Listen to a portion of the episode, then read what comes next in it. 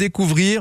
Elle n'est pas seulement chanteuse, elle est aussi imitatrice. C'est Liane Folie, puisque sur votre tapis rouge, Adrien Mangano, euh, c'est elle euh, qui est à l'honneur et elle va se produire cet été sur la Côte d'Azur. Liane Folie, merci d'être avec nous. On va en profiter pour euh, revenir sur votre parcours, les moments forts de votre vie d'artiste et de femme aussi.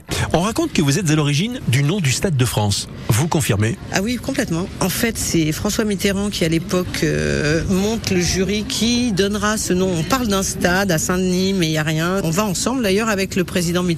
Il m'avait demandé d'être dans ce jury de 14 personnes. C'est Bernard Pivot qui était président du jury. On était aussi avec le ministre des Sports, euh, c'était Guy Dru à l'époque. Mais il y avait que des sportifs dans ce jury. Évidemment, je trouvais ça super bizarre. Quand le stade a été pratiquement prêt, c'était la fin du règne de Mitterrand et le début de la passation et de Chirac. Le président Chirac me dit, mais vous êtes euh, dans le jury, Liane, comment ça se passe? Je dis, écoutez, tout le monde se fout de moi. J'ai proposé Stade de France, je propose qu'un seul nom tous les jours et je ne veux pas en changer. Il me dit, mais c'est génial, Stade de France.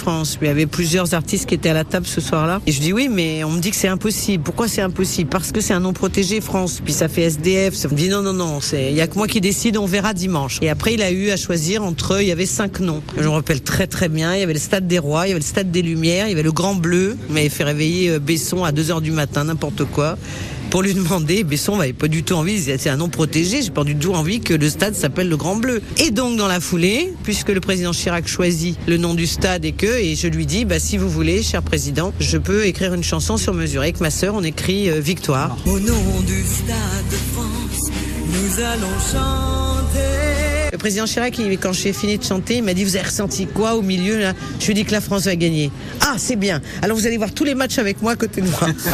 On a tous le droit d'aimer sa vie ou pas, de faire sa route, de faire son choix.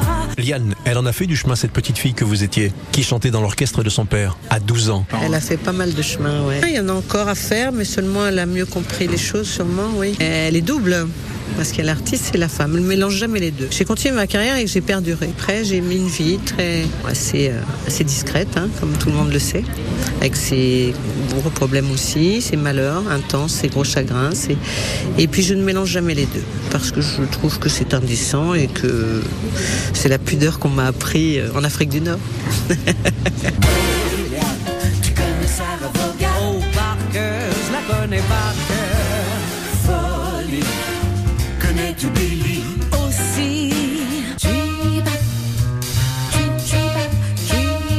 Liane Folie, elle sera en concert avec le spectacle I Love Jazz le 18 juillet à Saint-Jean-Cap-Ferrat, la Villa Frucy de Rothschild, et le 21 juillet à Cannes sur la butte Saint-Cassien.